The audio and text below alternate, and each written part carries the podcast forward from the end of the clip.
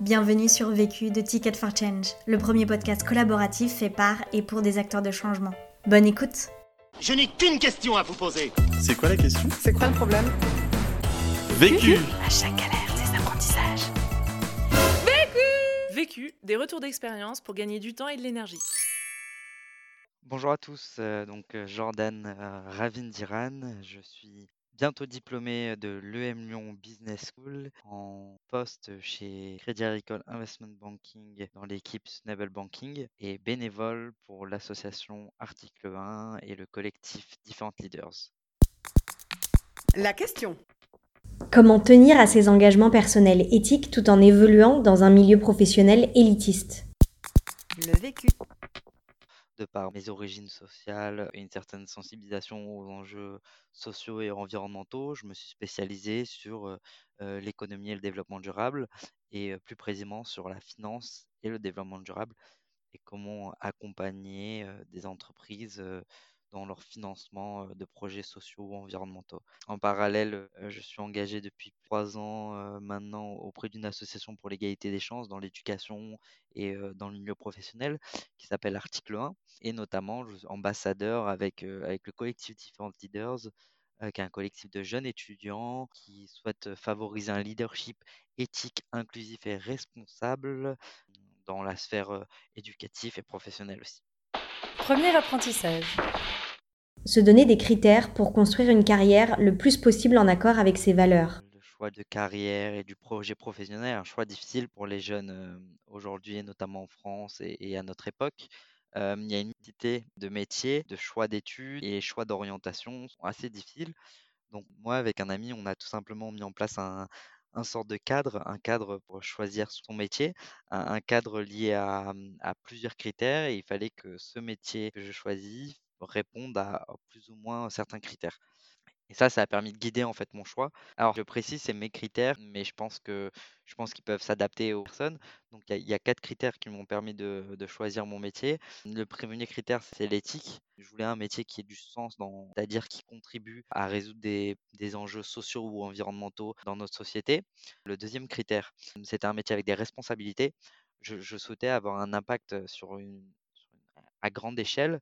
Le troisième critère, était un, critère économique venant de classe populaire. Je suis d'immigrés. Mes parents ont, traversé la moitié de la terre venir en, France et, rêver d'une situation économique peut-être plus prospère. J'avais aussi cette volonté-là de pouvoir subvenir à mes besoins et, aux leurs. Donc, j'ai choisi ce critère aussi économique. Et le quatrième critère, c'était un critère lié à la passion, à, un métier qui, était de l'ordre de la passion, du hobby. Donc, il fallait que sur ces quatre critères, il fallait que je trouve, que je réponde à trois critères dans mon futur métier. Là, actuellement, je réponds à trois critères sur les quatre, donc je suis ravi. Donc, c'est les, trois premiers. Le premier conseil que, que je donnerais à quelqu'un qui souhaite définir des piliers, c'est déjà de savoir quel métier existe, quelles sont les contraintes, quels sont les, les, les bénéfices, quels sont les inconvénients de, de chaque métier, de faire une liste euh, avec des tableaux de ces différents métiers-là, de métiers qui pouvaient vous intéresser, qui vous font rêver quand vous étiez plus jeune ou qui vous font, euh, que vous connaissez à peine mais qui vous semblent intéressants. En fonction de ça, vous en retirez, euh, vous voyez qu'il y a des points communs entre ces métiers-là. Donc ça, c'est un peu une approche un peu de, une approche de comparable. Pour moi, ils sont, ils sont plus ou moins équivalents car ils étaient, ils étaient tout aussi importants. Euh, chacun est important actuellement.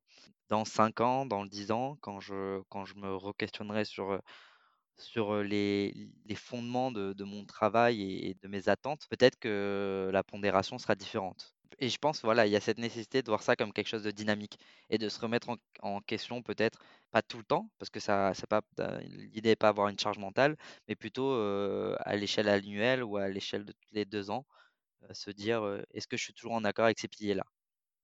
Deuxième apprentissage.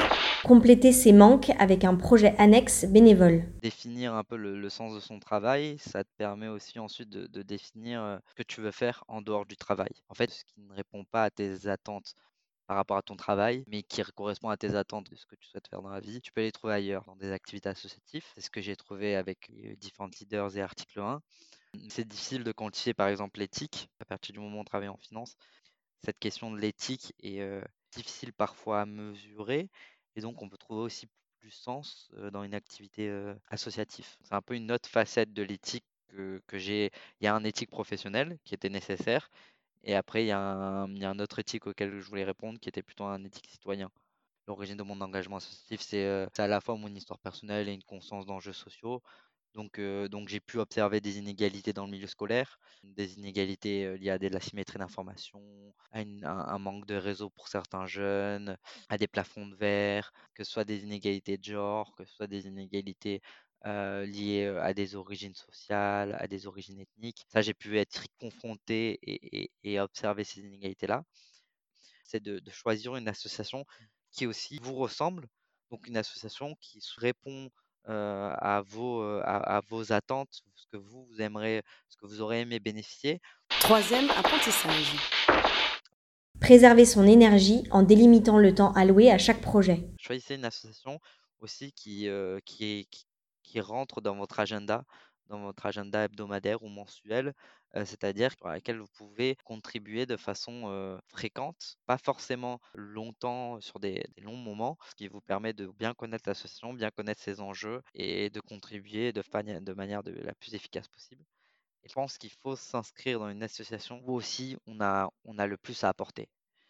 Euh, c'est un peu le concept d'altruisme efficace, c'est-à-dire que si je n'ai jamais fait de menuiserie ou de construction immobilière, peut-être que ma plus-value à aller construire une école dans un pays en développement n'est pas si importante que ça, et peut-être que hum, mon engagement serait plus bénéfique si je contribuais autrement en termes de temps, en termes de, ressources aussi. Donc voilà, c'est vraiment l'efficacité aussi, je pense qu'il faut y penser.